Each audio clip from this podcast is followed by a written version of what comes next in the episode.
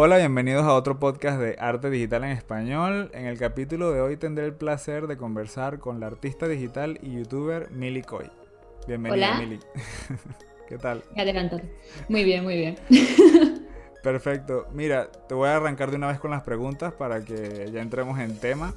Muy bien. Eh, cuéntame un poquito de, de quién eres, tus inicios en el arte, una breve así como introducción para que la gente sepa quién eres. Vale.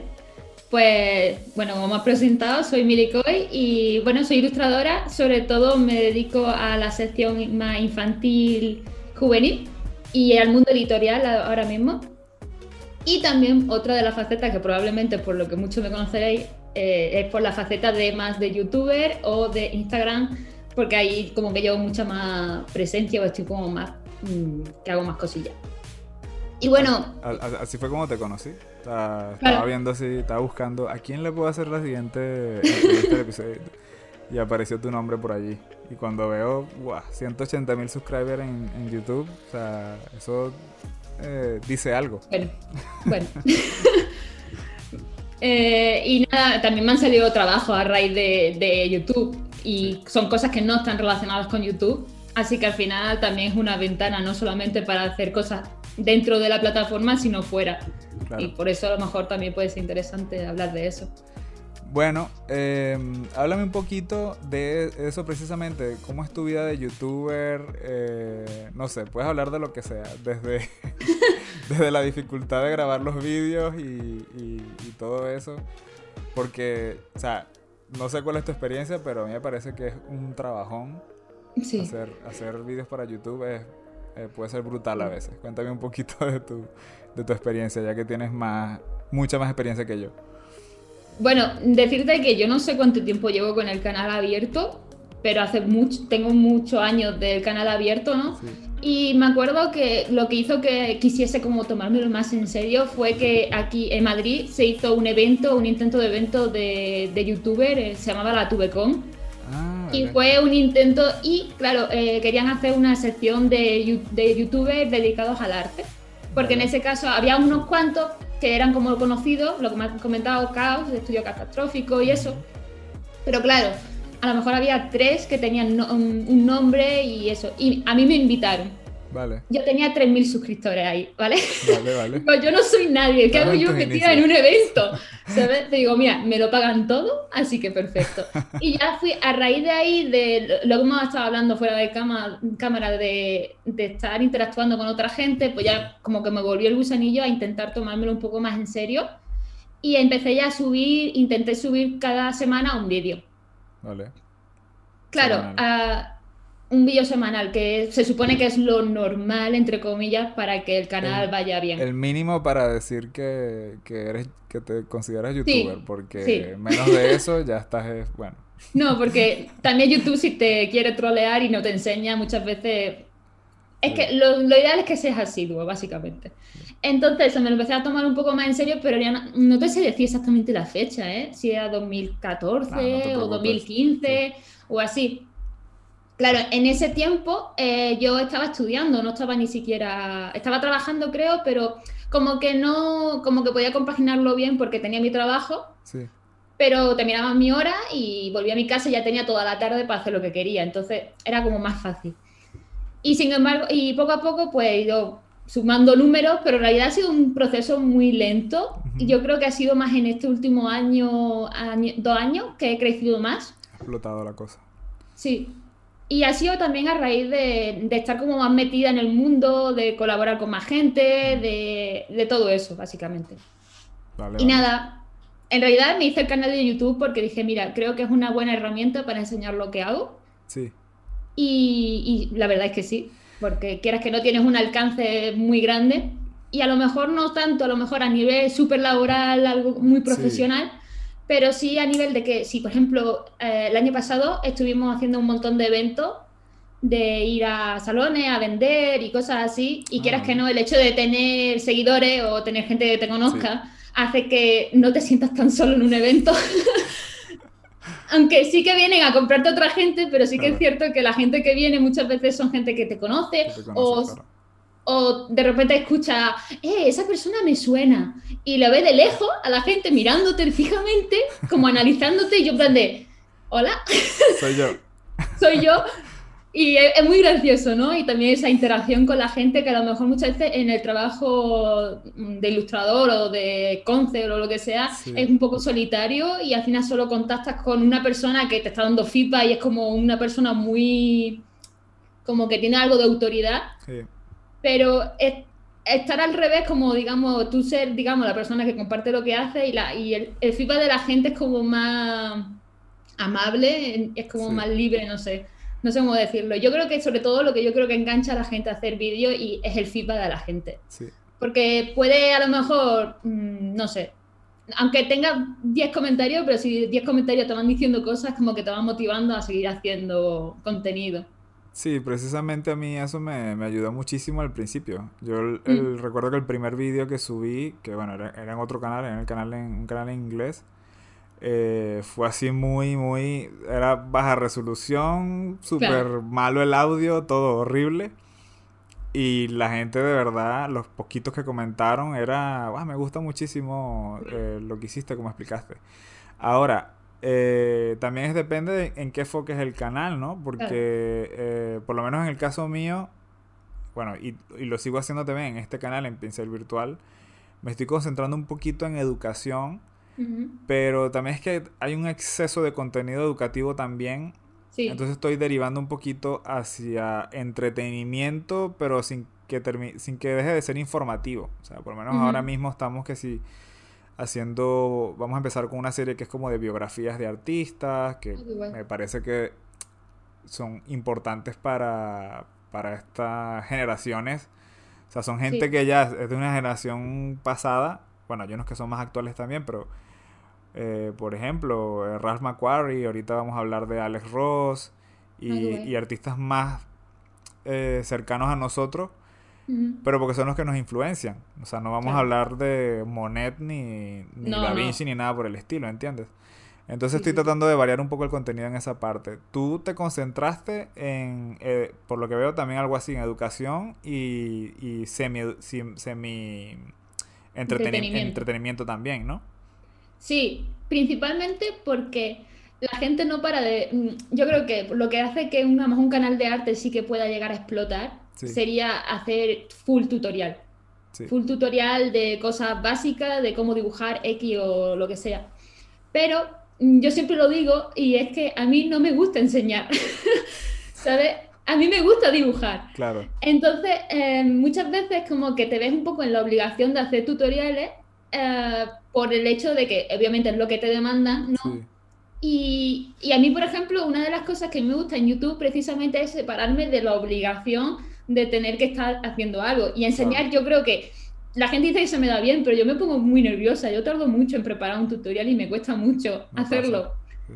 A ver, poco a poco obviamente vas aprendiendo y sobre todo te vas sintiendo un poco más, más confiado con lo que haces, porque si hubiese los tutoriales que yo tengo subidos de hace tres años que lo han petado, porque de número están súper bien, y claro, lo siguen viendo a día de hoy. Por ahí vi uno de 600.000 views de dibujo de, de, anatomía. Pues no lo veas, porque me da un cringe y es horrible, o sea, me, preso, me preso fatal. Te entiendo perfectamente, sí. Y los conocimientos que tengo yo ahora, a lo mejor sabría expresarlo mucho mejor, incluso siendo todavía súper torpe a la hora de hablar o lo que sea, pero claro, es como, por favor, cállate, no te quiero escuchar, hablas muy mal. Entonces, eso. Y la parte de entretenimiento es básicamente porque creo que también yo quiero enseñar lo que hago, no cómo hacer cosas. ¿no? Entonces, como que para mí es mucho más fácil eh, hacer vídeo y que me resulte más entretenido y más divertido hacerlo, porque, vamos a ser sinceros, mm, hasta hace poco yo económicamente de YouTube no me llevaba nada. Entonces realmente la motivación era la propia motivación que yo hubiese querido tener para sacar esos vídeos. Claro. Entonces para mí es mucho más divertido decir, otra, voy a hacer un reto de hacerme un zombie yo. Pues me parece muy divertido que tener que hacer un tutorial de cómo dibujar un ojo, que como bien has dicho, hay 800.000 tutoriales ya de cómo dibujar un ojo. ¿Sabes? Que no quita que a lo mejor en el futuro hago un tutorial de eso, pero ya sé que no ya más o menos voy entendiendo qué tipo de enfoque quiero darle a mis tutoriales. Claro. Que es como más, ¿cómo lo hago yo? No, conmigo no vas a ser un Velázquez, ¿sabes? Sino vas a saber cómo lo hago yo de forma sencilla. Sí, sí, sí. Y ya está. Yo ahorita he estado precisamente también en esa búsqueda, como ese balance, porque si me pongo a explicar mucho, realmente un vídeo no, va a dar. Tendría que ser un video de dos horas o algo así. Es para que todo quede bien explicadito. Y eso, aún así, es muy resumido, ¿eh? Sí. Eh, lo ideal sería. Voy muy rápido, pero no puedo evitar. Lo ideal serían varios videos de una hora cada uno, o algo así, un curso básicamente. y, y hay, gente que más bien hasta se queja, ¿por qué tan largo? Te dicen directamente, ¿no? Totalmente. Pero sí, es un, es un tema allí complicado porque también es verdad que es el tiempo que consume mm. eh, producir los vídeos. Ahorita, eh, por esta misma cuestión del tiempo y buscar soluciones de contenido, fue que empecé también lo del podcast. Bueno, eso y también que creo que esta área de, de podcast de artistas en español va fatal y hay que hacer muchísimo. Porque lo único que veo son artistas en inglés. Pero bueno, eso, eso, ya lo he dicho en otros en otras conversaciones y ya alguien, hay, alguien allí que me dijo, mira, te repites mucho en, los podcasts, ¿ok? Siempre te, va, siempre te van a decir cosas en los comentarios, así que olvídalo y tú reivindica todo lo que tengas que reivindicar. mira, para que quede en la conversación, ¿de dónde eres tú? Yo soy de Málaga. Vale, vale. Porque no lo... Pero vivo en Granada. Ok no lo comentaste al principio y, me parece importante que la gente lo sepa. Aunque me em, dicen que soy de muchos sitios, no sé por qué. Según la persona me dice que tengo acento de un lado, de otro, y bueno, pues nada, soy ciudadana del mundo. Mira, ¿qué consejo podrías dar? Porque veo que tienes muchísimos seguidores en Instagram. Eh, ¿Qué consejos puedes dar para, para crecer en la plataforma? Y obviamente o sea, no lo digo de crecer por crecer, porque alguien en estos días tuve una conversación con alguien y, y, estábamos, y me dice, pero ¿por qué quieres crecer en Instagram? Y yo, bueno, yo realmente, realmente la razón por la que quiero es que quiero tener el, el swipe. El swipe up, eso es todo lo que quiero. O sea, con, llegar allí, que yo pueda poner un link. Todo, claro. Que pueda poner un link y que la gente haga swipe en vez de estar poniendo una línea abajo que digan, váyanse a mi perfil. Sí. O sea, que. Es súper fastidioso eso. Yo tuve la suerte de que no, no llegué, o sea, tuve la suerte de que cuando se actualizó eso ya lo tenía. Entonces fue como, vale, me, he librado de tener que esperar. Pero de consejos para, para crecer, eh, hace poquito hice realmente un vídeo de eso en mi canal. Ah, mira. Vayan a verlo. Eh, sí, spam. Eh, digo, por si aquí me quedo un poco corta, ahí me exployó un poco mejor. Ya vamos a contrastar lo que dices aquí con lo que dices allá. Ahora te imaginas, digo, todo lo que dije en el vídeo es una basura. Eh, no, a ver, yo digo mi experiencia. Mi experiencia, sin duda, lo que a mí me ha hecho crecer, influye mucho tener los seguidores de YouTube. Claro. Sí. Porque para mí YouTube es más fácil en que la gente te encuentre. Sí y de ahí que vaya a Instagram, que al revés. También lo hay. Pero es cierto que yo creo que en YouTube como que hay más gente, entonces como que más fácil que derive. Eso sumado a que yo hago mucho, por ejemplo, en Instagram, lo que te estaba comentando antes, en realidad mm, eh, lo que yo hago, mi trabajo, cuando la gente me pregunta, ¿pero tú te dedicas a, eres youtuber? ¿Es lo que te dedicas? ¿Youtuber de arte? Y digo, no, yo tengo mi trabajo, yo soy freelance, eh, ilustradora, freelance, pero claro, mm, lo que nos pasa muchas veces es que no podemos enseñar nada o si lo puedes enseñar a lo mejor ya no te gusta o no te encaja. Entonces, mi Instagram lo he utilizado más como mis trabajos personales, mis cosas más, más libres, por así decirlo. Claro. Entonces, yo me he dedicado mucho, yo sé que lo que, si quieres conseguir seguidores, sin duda es afanar.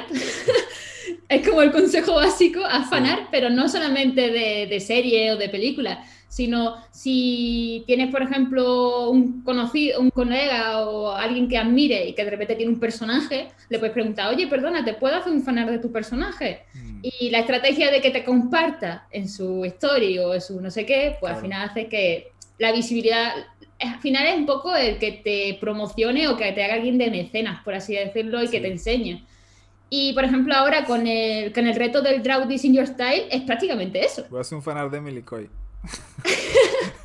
Venga, yo te comparto.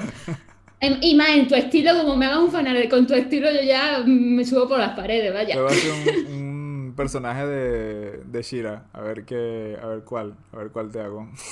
Vale.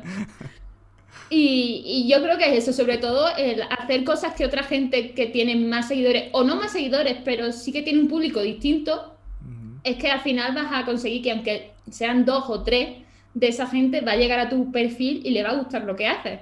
Entonces se va a quedar. Y por ejemplo, para mí, algo que yo he aprendido es eso, que con el fanar, por ejemplo, es muy fácil que la gente se, como que, es más fácil que se quede contigo que si tú pones un dibujo original porque en el dibujo original, eh, lo, bueno, lo explicaba en el vídeo, pero como que tienen que hacer un esfuerzo extra por no solamente ver la parte visual, sino decir, vale, este personaje, ¿cómo funciona? A lo mejor tú has hecho un texto en el pie de página y se lo tienen que leer. Sin embargo, si tú haces un fanart, no sé, de Harry Potter, la gente sabe cuál es el contexto de Harry Potter. Solo tienen que basarse en, ostras, me gusta cómo lo ha hecho, me gusta el estilo, voy a ver qué más hace. Claro. Entonces, como para mí es una vía muy fácil de, de captar gente y obviamente después en tu Instagram puedes poner contenido original y que esa gente ya vea lo que tú haces. Y, y, sobre todo los retos de los retos que ahora se están poniendo muy de moda, porque me acuerdo que Instagram antes no, no había tantos retos de solamente había eh, pues, el Inktober o cosas así, pero sobre todo el reto de interactuar eh, artista con artista. Claro para mí eso ha sido crucial para que mucha gente pueda darse a conocer. Por alguna razón es que yo me entero, no sé si es que me entero súper tarde o qué, pero, es así como que, ¿y esto cuándo empezó? O sea... Sí, lo ve y dice, fecha límite, mañana, y tú, mm, mm, vale, no puedo. Voy fatal, fatal con eso. Dígame, eh, con el de dibujante nocturno, el, el, el Critonary. Sí. Después fue que, me, después fue que me enteré que era un hashtag y que había un prompt y todo. O sea, yo le hice una entrevista, le hice una entrevista y todavía no me había enterado de que eso, de que eso era así. Eh, y veo un montón de artes en el libro de él. Sí. Y algunos son de, de artistas así, de gente pues, que, que ha usado el hashtag. Y decía, pero, wow, qué chulo que, que este artista lo llamaron para, para participar en el libro. Y a mí no. Pero realmente no fue eso, sino fue todo lo contrario. O sea, no metiste ese hashtag. Ellos, publicaron con el hashtag y luego así fue como él se enteró y los incorporaron en el libro. Y yo, o sea, se me enteró, pero, pero mal, pero tardísimo. Sí, sí, sí. Bueno, los criatunarios son lo, lo, en enero, ¿no? Creo. ¿Estás viendo? O sea, yo no sé, no sé. Ahí está el problema. Pues sí, eh, de consejo básico, a ver, obviamente este es el consejo como más frío o como el más frívolo en el sentido de conseguir seguidores rápido, de cosas que otra gente te vaya a compartir. Es como en YouTube, en YouTube si colaboras con alguien más grande que tú o colaboras con otra gente, pues es una forma de darte a conocer. Ahora mismo estoy tratando de llegar a un balance en el que publico eh, dos artes de, de trabajo y cosas que he hecho y luego coloco un fanart en, en el centro, ¿no? Y, y voy a intentar que eso continúe así. Porque, a ver, es que en el trabajo a veces, bueno, obviamente el trabajo es lo que puedo mostrar, que son cosas que salieron ya hace tiempo. Incluso lo que estoy mostrando ahorita es un trabajo que, es un videojuego que fracasó brutal. Entonces ya no siento ninguna culpa por, por tal, pero de que estoy trabajando actualmente hay cosas de hace cuatro años que no puedo mostrar por absolutamente nada. Claro. Eh, o tengo que pedir permiso, ¿no? Primero para ello. Sí, sí, yo muchas veces veo que hay gente que no tiene apenas seguidores y tiene un feed más bonito que el mío. O sea, yo en eso no, sí que no soy ejemplo de nadie, yo subo lo que me da la gana. O sea, no, no, ni prensa en balance. A veces lo pienso, digo, pero me da una pereza, digo, no, por favor. Y, y, a veces tengo un dibujo de una cosa, después de otra, y en ese sentido yo sé que soy muy caótica, igual que en todo el tema de marketing y todo eso. Por eso muchas veces cuando la gente me pregunta de cómo he llegado a los números, es que ha sido haciendo el tonto en ese sentido, porque no he ido buscando una estrategia como mucha gente, o, sino que ha sido como muy fluido. En plan, ¿esto va funcionando? Sí, y ya está. Uy, ¿se escucha mi ordenador? Sí, pero no te preocupes. Es que mi ordenador está un poco viejo y de vez en cuando se tiene que expresar. Espero que se calle. Suena el de mi esposa suena cuando, temprano, cuando le enciendes en la mañana, suena como si estuviera despertando. Sí, sí, sí. No, mi ordenador de vez en cuando está en plan, oye, que me muero, cámbiame. Que mi ordenador es un prodigio. Eh, a mí me parece muy interesante hablar contigo porque hay muchas, hay muchas personas bueno, a ver, no tengo tanta gente en el Discord ahorita, pero creo que, creo que algunos de ellos están como indecisos entre eh, ser artistas digitales para trabajar en la industria, ya sea concept art, ilustración y tal, que personalmente pienso que concept art es la más fácil, entre comillas, de, ganarse la mm. vida. Eh, simplemente por el volumen de trabajo que hay versus ilustración. Ilustración es como mucho más, creo que más lento, más, más espaciado el, tipo de proyectos y eso. Y hay gente que quiere ser es artista con, que son los que van a Comic Cons y cosas así eh, también. Pero hay gente que simplemente quiere ser youtuber y ya. O también está bien. que también está bien, no hay ningún problema. O sea, la gente hace lo que le dé la gana. Claro. Para alguien que, que, que esté pensándoselo y vaya a decir, mañana empiezo mi canal de YouTube de artista digital. ¿Qué, ¿Qué le, ¿Qué le diría? Huye. Renuncia. Gira 180 grados y, y corre en otra dirección o qué? ¿Qué le dice? A ver, depende de, de con qué enfoque eh, quiere hacer su canal de YouTube, me refiero. Si se quiere dedicar a vivir de YouTube, corre, huye. Porque no, Yo te lo digo por mi experiencia. No es inmediato, sí, es muy difícil. No, no es inmediato y sobre todo de artista digital. Mm, depende de cuál sea tu enfoque del canal, obviamente. Pero, por ejemplo, en mi caso, nada más que puedas ver, mis números son muy bajos en realidad. Mm. Para los suscriptores que tengo, y más ahora, YouTube ha pegado un bajón increíble. Yo digo que es por la cantidad de contenido que hay. Hay mucho contenido y, YouTube no favorece muchas veces al creador.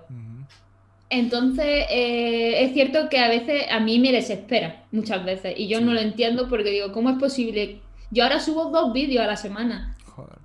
Que, me, que yo estoy en plan de me voy a meter un tiro. no sé ni cómo llevo dos, llevo dos meses. Y a lo mejor tienes, tienes, que ser como yo, me busqué un partner y, le Totalmente. entonces uno y yo el otro, y subimos dos a la semana. Totalmente. Yo le, estoy insistiendo a mi pareja que aprenda a editar para que me edite los vídeos y ya está. Pero no, no quiere. Uy, eh, pareja, no sé. No. Eh, el caso es que, que, eso, que si te, por ejemplo, si haces un canal más enfocado a lo mejor a lo que hemos dicho antes, de tutoriales rápidos de cómo dibujar, no sé qué, pues a lo mejor sí que puedes pillar un tirón más bueno y son vídeos que se pueden hacer un poco más virales. Pero también depende de lo de qué quieras mostrar ahí, porque por ejemplo en mi canal yo quiero mostrar mi trabajo, pero también quién soy yo un poco, no mi vida personal, pero sí a lo mejor últimamente estoy haciendo blogs en el que se puede conocer incluso un poco mejor cómo es mi vida, pero siempre en el entorno más artístico. Claro. No te voy a contar qué le ha pasado a mi tía, ¿sabes? Entonces, como... O tu verdadero nombre. Exactamente. bueno, mucha gente lo sabe, tampoco es que sea ultra secreto. Pero me refiero que, que si te quieres dedicar a YouTube es muy complicado. Yo creo que en cualquier cosa y que y si ya solamente eh, en otro sector que es como más visto es difícil, en el sector artístico que es más nicho es más difícil todavía. Porque, y encima eh, conseguir marcas es complicado y la gran mayoría de los youtubers eh, casi siempre viven de las marcas y hacer colaboraciones pagadas es complicado, muy complicado. ¿Te han salido así tipo sponsorship y cosas? Eh, fíjate, me salió, eh, mi primer sponsor que me ha pagado ha sido Clip Studio y el vídeo lo hice hace dos meses. Joder, reciente. Y, y, cuánto tiempo llevo aquí, ¿sabes? o sea, ha sido muy, es muy difícil. Y sobre todo es eso, que al final, y sobre todo que te paguen, porque sí, te pueden, puedes conseguir sponsor rápido de a lo mejor de que te manden productos. Sí. Pero claro, si te quieres dedicar a eso, tienes que comer, tendrás que pagar tu casa o lo que sea. el review y luego vendes el producto. Eso lo he hecho yo muchas veces. Ahí tengo yo a mí un par de tablets allí. A mí me, han mandado tabletas y digo, ¿yo qué hago con esto? Después de hacer la review, digo, pues mira, la vendo. Obviamente no la voy a vender como si fuese de primera mano, porque tampoco me parece bien, pero la vendo. O la se la doy a alguien que la necesite o lo que sea, porque digo, ¿para qué? He, regalado un par y, y, otro lo tengo prestada, pero bueno, voy, a, voy a hacerme la idea de que la regale. Pero es así como... Primero ya tengo la mía, o sea, no necesito otra. Y hay una que sí me la quedé porque es bastante buena, una XP Pen. Y la uso es para cuando uso la laptop. lamentablemente hoy en día con lo del COVID y eso no estoy saliendo mucho, pero la usaba cada vez que salía porque la verdad que es espectacular. O sea, es muy buena, muy buena. Em, pero no, hace poco sí que recibí una oferta por el canal en inglés de... Pero de un programa de edición. O sea, sí, también y dije, vale, o sea, yo estoy dispuesto. Y están hablando de unos buenos números y dije, bueno, fenomenal. Eh, respondí, no me han dicho más nada. Vamos a ver cuánto tardan en, responder. de todas eh, maneras, yo creo que eh, otra cosa a tener en cuenta, que es, si tienes un canal en inglés, claro, mejor que tenerlo en español. La proyección, es mucho más... No vamos, a, no, vamos a, decir más fácil, pero una vez que alcanzas como ciertos números, es casi que imparable. Y, y la, yo creo que la filosofía eh, americana, inglesa o de fuera, habla inglesa, eh, para el tema de negocios de YouTube, eh, está mucho mejor que, Que, el, hispano. y sobre todo en este tema, al menos en, el artístico. O sea, si yo, te, si yo te digo, si sabes hablar inglés, antes, en inglés que en español. Ya. Sí, sí, sí. Yo ahorita estoy haciendo el canal en español es por por algo así como de mis raíces y digo, estoy quedando mal con, mi gente, ¿sabes? Como que tengo que poner ahí ese esfuerzo para sacar adelante el, idioma y tal.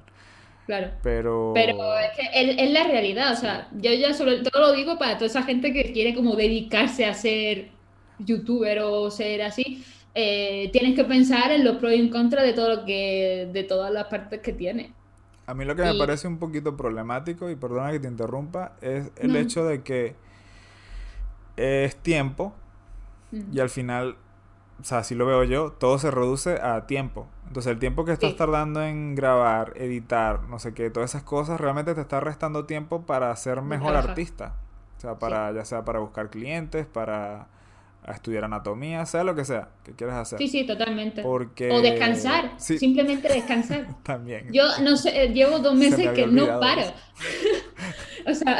Es que no sé lo que, es eso, por eso no lo menciono. es que ya de por sí nuestra profesión, sin ser youtuber, no nos permite mucho descansar. Imagínate si después tienes que, en mi tiempo libre, voy a ponerme a dibujar otra vez, porque claro, mi canal es de dibujo, y encima tengo que grabarlo, editarlo, eh, invertir en tener una cámara medio decente, aprender a editar y, eso muchas veces la gente ve los vídeos y, como que no valoran, que ve solo el dibujo y ya está, pero es que no es solamente eso, o sea, es mucho trabajo detrás y sobre todo mucho esfuerzo para, sobre todo para la gente que tiene otra cosa aparte de, hacer vídeos. Sobre todo lo digo porque muchas veces a lo mejor yo digo de por ejemplo, yo me hice miembros del canal y fue un fiasco total. Mm. Y a mí eso me, me, molestó, porque digo, tío, no sabéis el tiempo que yo dedico y es tiempo que yo podría estar descansando y para mí me vendría muy bien mentalmente. eso es tipo que la gente se suscribe con un... como un Patreon. Como un Patreon, exacto, sí. Pero en YouTube. Yo siempre he pensado que ese modelo de Patreon y tal es súper esclavizante. O sea, tienes que estar produciendo constantemente y tal, y bueno, se vuelve un poquito difícil. Mm, yo no sé si, bueno, no supongo que algún de mis seguidores lo verá este podcast, pero yo me planteo fuertemente pronto cerrar lo de los miembros del canal. Primero porque no ha salido como yo esperaba y no me renta. O sea, y lo que dices tú, ah, yo ahora no puedo faltar a hacer un vídeo, porque una de las recompensas es que ellos tienen el vídeo antes. Claro. Entonces, si yo no subo ese vídeo, estoy incumpliendo mi palabra. Ya no es solamente quedar mal conmigo misma porque no he cumplido y no he subido el vídeo aquí semana. Bueno, eso puedo soportarlo. Pero el hecho de que alguien haya pagado y que no tenga su recompensa es como socorro. y entonces como, que... culpable también, como... Exactamente. Y si por Y claro, si tu Patreon o si tu miembro del canal va bien, pues dices, ostras, ya me lo puedo empezar a plantear, a dedicar X horas de mi trabajo, en vez de coger a lo mejor X proyectos, pues ya tengo este dinero, no necesito coger más proyectos para compensar. Pero muchas veces, como es mi caso, eso a mí no me está dando casi nada. Entonces, como, tío, estoy haciendo un trabajo y realmente no, no compensa. Sí, estás, Entonces, estás ranting un poquito, ¿viste? Estás ranting. Yo aquí me desahogo. Eh, no, es que a mí me hace mucha gracia la gente que se cree que ser youtuber lo, idealiza y realmente no ven la cara de atrás, lo malo de, ese, de estar aquí en este mundillo. Iba a comentar en un orden de ideas un poquito más positivo. más positivo. Venga, vamos. Positivo. Em, Puede ser youtuber. Diría que ah, es, mucho más fácil un montón de cosas ahora también. Por lo menos las cámaras. Ahora cualquier teléfono diría yo que hoy en día te permite grabar una calidad eh, bastante, bastante buena. Sí, incluso una eh, webcam ya te hace el apaño, incluso. O sea, lo bueno que tiene ahora es que, y súper baratas en comparación a lo que te tenías que gastar antes para tener una calidad medio decente. Exactamente. Y incluso equipo que si luces y cosas así. Mm. Me imagino que también por la demanda que ha habido de gente, bueno, hoy en día no sé cuánta gente se habrá comprado los anillos estos de luz por el, por el TikTok y todo esto y bueno, esa gente se está forrando de... Igual que... de luz. Tableta. Sí. Tableta gráfica, me acuerdo yo que cuando yo me quise pillar mi tableta gráfica era una bambú sin pantalla pequeñita, que fue mi, mi primera tableta, era carísima. Y sin embargo, ahora por ese precio, con lo que yo pagué, te puedes pillar una con pantalla. O sea, y es como que tienes muchos medios para hacer las cosas. Eh, yo me he puesto aquí a regar porque me, como que me recreo siempre en la parte divertida de criticar las cosas. Pero pero que obviamente si yo estoy aquí, cualquiera puede estar. ¿Sabe? Que no, es nada como que ni, no te tiene que tocar el halo divino ni nada de eso. Es ponerte y hacerlo y probar y ya está. No... Es mucho de, realmente es mucho de constancia y yo diría que ahora mismo por cuestiones de los cambios que hubo en la plataforma, eso de que ahora tienes que tener un mínimo de suscriptores y un mínimo de horas para empezar a monetizar y todo eso, que es que es que me imagino la cara de la gente cuando por fin monetizas y te llega que sí, dos euros. Sí. después, de, después de mil suscriptores y cuatro mil horas de reproducción y que ya ve. dos euros. What the fuck. Y, pero porque yo cuando abrí el mío en, en inglés, eh, te lo digo que cuando yo llegué acá a España, parte de lo que yo utilizaba para vivir era el ingreso de YouTube. Era bastante, bastante grande considerando el esfuerzo que le estaba poniendo, ¿no?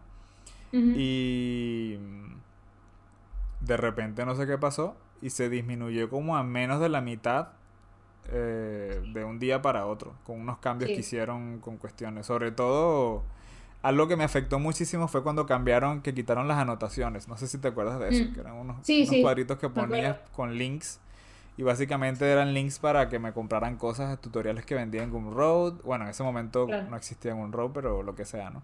Sí. Y eso también me daba otra, otro, otro ingreso, que era lo que realmente me motivaba a seguir haciendo vídeos. Hoy en día lo hago es por otro asunto, es por una cuestión más como de vamos a decirlo entre comillas, como legado, ¿no? Como que tengo que dejarle algo bueno al mundo, ¿no? O sea, que no, no, no pasé por aquí de largo y ya este, más que lo económico.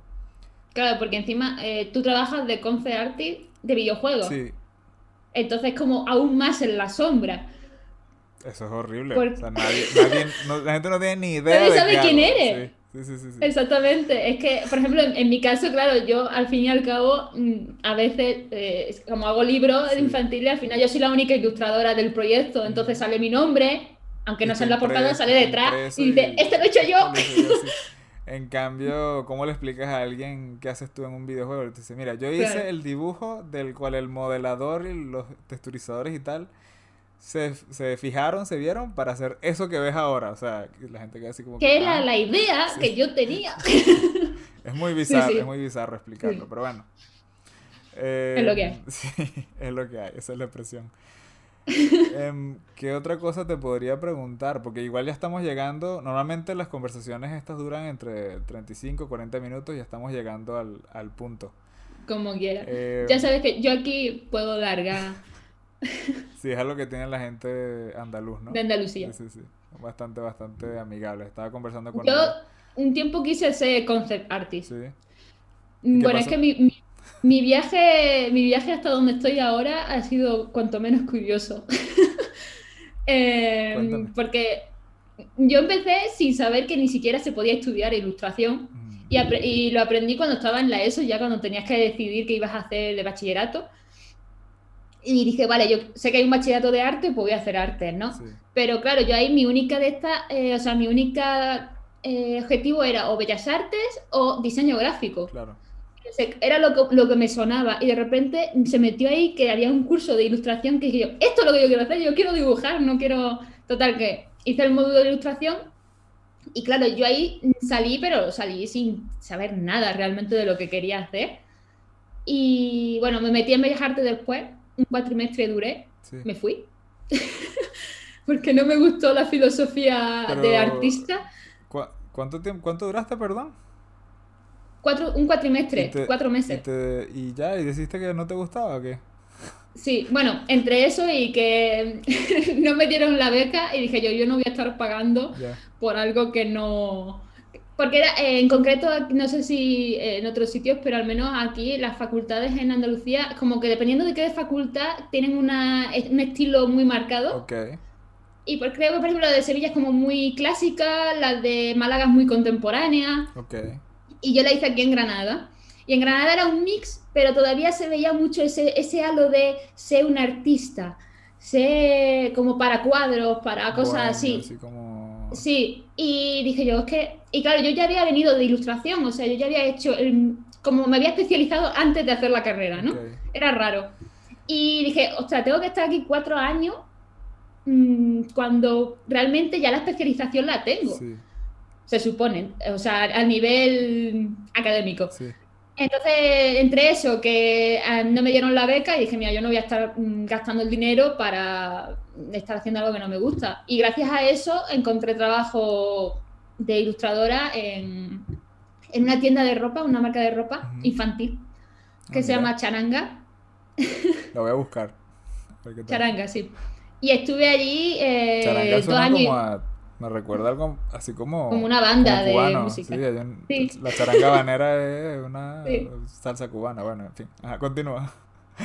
Eh, pues eso, que estuve en esa, en esa empresa que casualmente es malagueña, tiene la sede allí, y fue muy de casual que, que vi el puesto de trabajo que era de diseño, diseño gráfico e ilustrador. Vale. Básicamente era eh, hacer lo que son los estampados, la- las prints de la, o sea, todo lo que sería la serigrafía, todas esas cosas. Y ahí estuve como dos años y medio. Mm, Dos años y medio pintando ositos y niñas y cositas así. Y mientras tanto, claro, yo pintaba eso por la mañana y por, eso, y por la tarde, eh, sin embargo, mi aspiración era como muy Lois, muy, eh, no sé si conoces a Charlie Bowater, Sí. Sí, sí, una sí. ilustradora, pues era como mi canon, digo, yo quiero pintar como ellas. Y, y era como que me iba mucho ese estilo más, como más, no realista, semi-realista, Sí. así, como muchos detalles y tal. Y, a- y eso estuve muchísimos años con eso. ¿Y qué pasó? Pues que me harté del trabajo, porque estaba ya cansada de pintar siempre lo mismo y dije, mira, así no voy a avanzar en ningún lado. Digo, ya no necesito hacer algo. Y me metí en un máster de preproducción de animación Ah, mira. en Valencia. Ok. ¿Puedes decir el nombre de la escuela o...? Sí, Barreira se llama. Ok. Y es un máster privado, ya no sé si lo siguen haciendo. Básicamente el máster me llamaba la atención porque no era animación, porque yo no sabía que animar no quería. Sino que era la parte de preproducción, Sí. que era la parte que yo creo que para mí iba a ser más interesante porque era la de creación de personajes y cosas así. Storyboard, cosas así. Exactamente. Eh, claro, lo primero que yo pregunté cuando entré a la- al máster fue, ¿pero esto es cartoon? Como diciendo, yo no dibujo cartoon, ¿va a tener que ser todo en cartoon? Como para que veas el, símil de lo que estoy haciendo ahora a cómo yo entré y te estoy diciendo que el máster lo hice hace tres años. Hace nada. Hace nada realmente. Y, como que yo tenía la cabeza muy amoblada de que yo quería hacer semi-realismo, que quería hacerlo como la Charlie Water, que no sé qué, yo quería hacer concept y, y ilustraciones así como súper de detalle. Y estaba como muy enfocada en eso, pero claro, yo me daba cuenta que no mejoraba, como que no terminaba de conseguir lo que yo quería hacer con eso. Como que algo no, no, casaba, ¿no? Como que no, no terminaba de romper ese nivel para ser buena haciendo eso.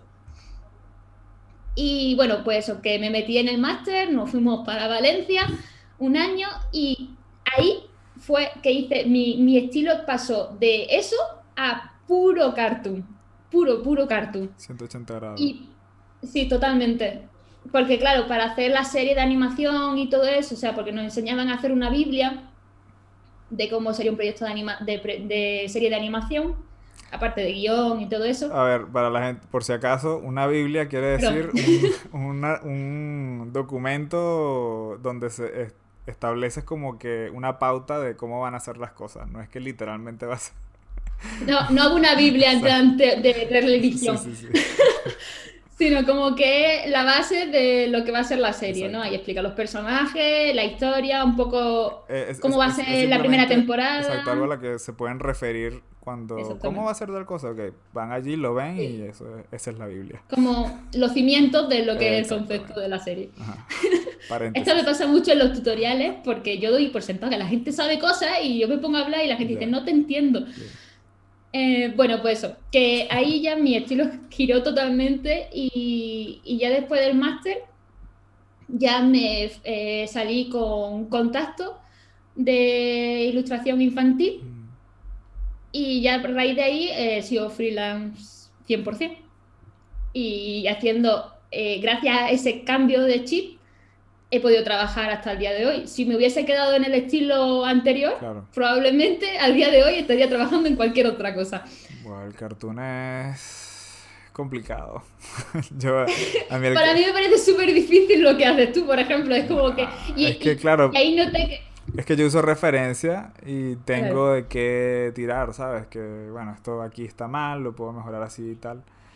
Pero el cartoon es como tan fluido, tan creativo, no sé. O sea, yo puedo, puedo imitarlo, ¿sabes? O sea, puedo intentar llegar a la cuestión, pero siempre que tengo que estar viendo algo allí.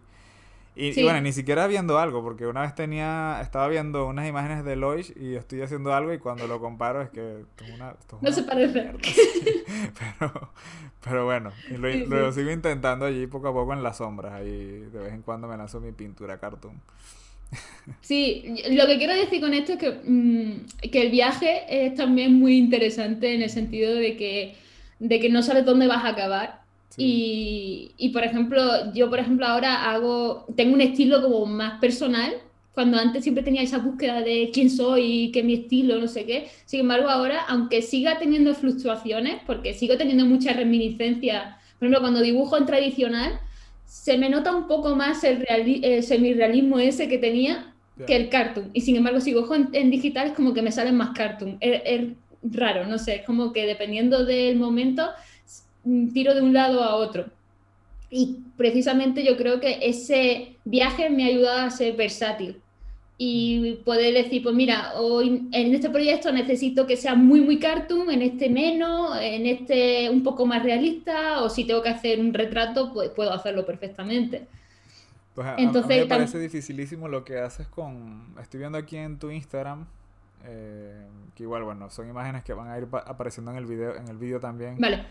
Pero en tu Instagram tienes unas que son en blanco y negro, que son tradicionales y la verdad es que yo no tengo ni idea de cómo haces eso. O sea, no sé, me parece tan complicado. Sí, son como brujitas todas, sí. Sí.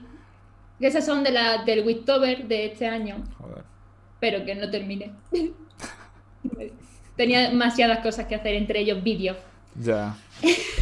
Y, también, el manejo que tienes con, la, con los marcadores y eso. la verdad es que está brutal. Gracias.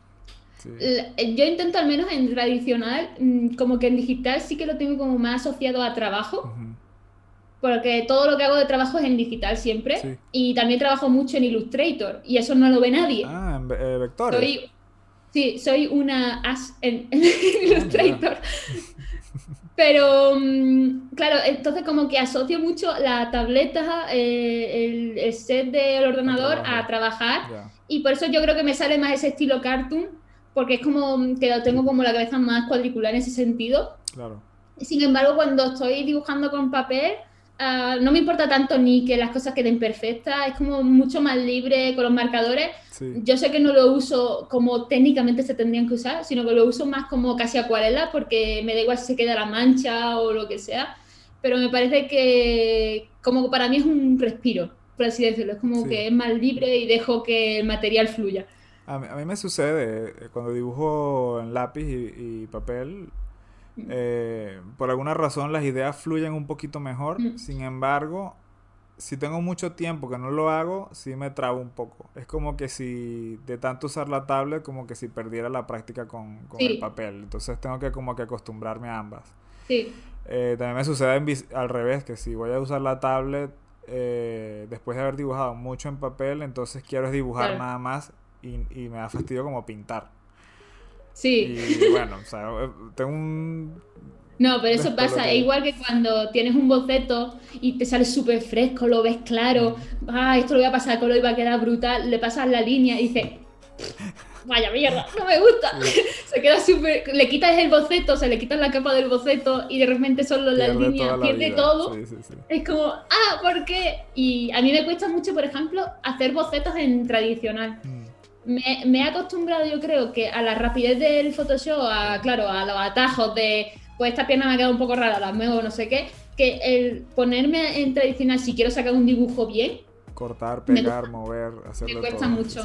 Sí. sí. un dibujo en tradicional, tradicional en bien, que quede bien, normalmente lo hago y después tengo que repararlo mil allí en el, en el Photoshop, cortar, hacerle un ajuste de transform, Warp, todas las herramientas que te, que te puedas Por eso es como me he casi obligado conscientemente a que lo que haga en tradicional no me obligo a intentar arreglarlo.